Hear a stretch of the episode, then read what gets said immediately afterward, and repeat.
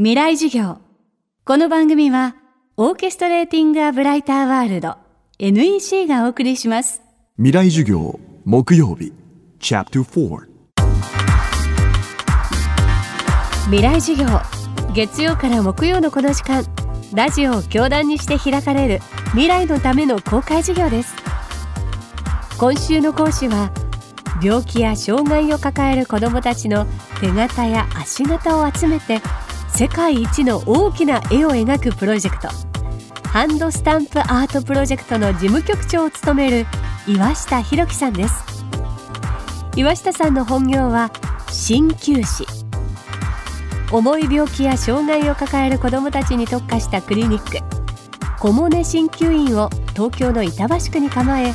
主に針や加圧トレーニングを用いたリハビリテーションを行っています。障害児の治療を取り巻く環境は決して満足な状況とは言えない中岩下さんが提案するのは障害児のためのシェアハウスです。未来授業4時間目。ダイバーシティが実現する。未来のために。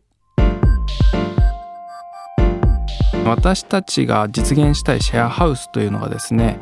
えーと、共同住宅を大きい住宅を建てましてそこにリハビリが必要な家族に入っていただきます。で本来であれば大家さんが利益として生み出す部分をですねリハビリスタッフを雇う賃金に当て込んで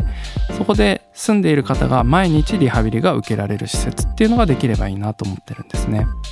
例えば今であるとお母さんたちっていうのはそのリハビリを受けるために1時間であったりとかリハビリ施設まで通わなければいけない。でその間にやはり電車に乗ったり車で移動したりとかっていう苦労があると思うんですね。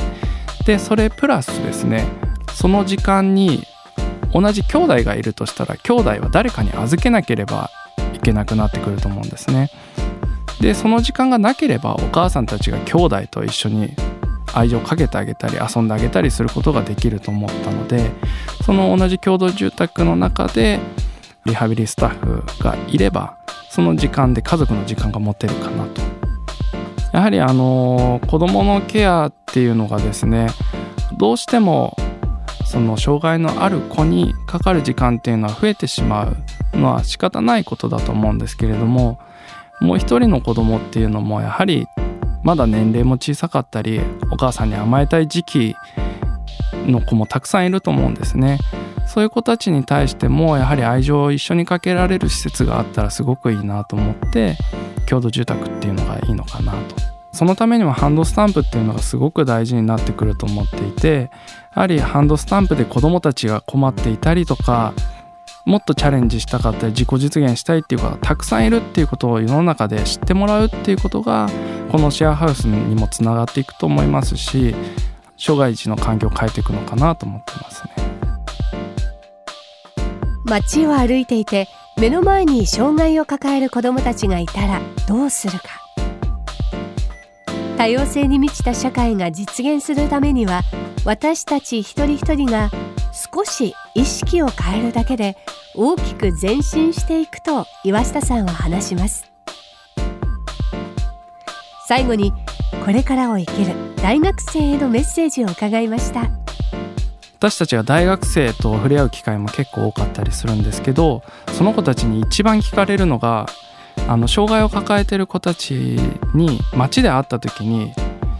可愛いなと思うけど声をかけていいのかもわからないでこちらは可愛いなと思う目で見ていてもお母さんたちからしたら見られてると思われたら嫌だなっていう声をいただくんですね。でそういう方たちに対してどう接したらいいんですかっていう質問をすごい受けることがあるんですよ。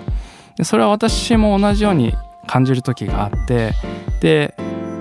私はもう一つだけあの必殺技というか一つやることがあって手を振る。はい子供たちに会った時にまず手を振るんですね。でそうするとお母さんたちってこの人敵じゃないなこの人嫌な目線で見てないなっていうのがまず分かってくれると思うんですよ。でお母さんたちがもし反応声かけてくれたりしたらお話しするようにしてるんですね。それって最初に僕も知らない人に声かけるってすごくハードルが高かったんですけども手を振るだけだったらちっちゃくもできるし電車の中でもできるしでそれだけでなんかお母さんがニコッとしてくれたらなんかそれだけでちょっと通じ合えた感じもしますしなので手を振るっていうのをもしやってもらえたらすごくいいなと。あとはやっぱりもう一つは障害児ではなくてその子たちは大切な名前があるし本当に家族の一員なのでもし声をかけるのであったらどこが悪いんですかとかではなくて本当にそこら辺歩いてる子どもたちと変わらないように一番最初に「どこ悪いですか?」とか「この子何の塾通ってますか?」って声かけないと思うんですね。なのでお子さんお名前何て言うんですかとか何歳ですかとか男の子ですか女の子ですかっていう普通の問いかけをしてもらえるっていうのがすごくいいのかなと思ってます未来授業。今週の講師は鍼灸師でハンドスタンプアートプロジェクトの事務局長も務めている岩下博樹さんです。今日はダイバーシティが実現する未来のためにをテーマにお送りしました。来週は月刊外こと編集長指出和正さんの授業をお届けします。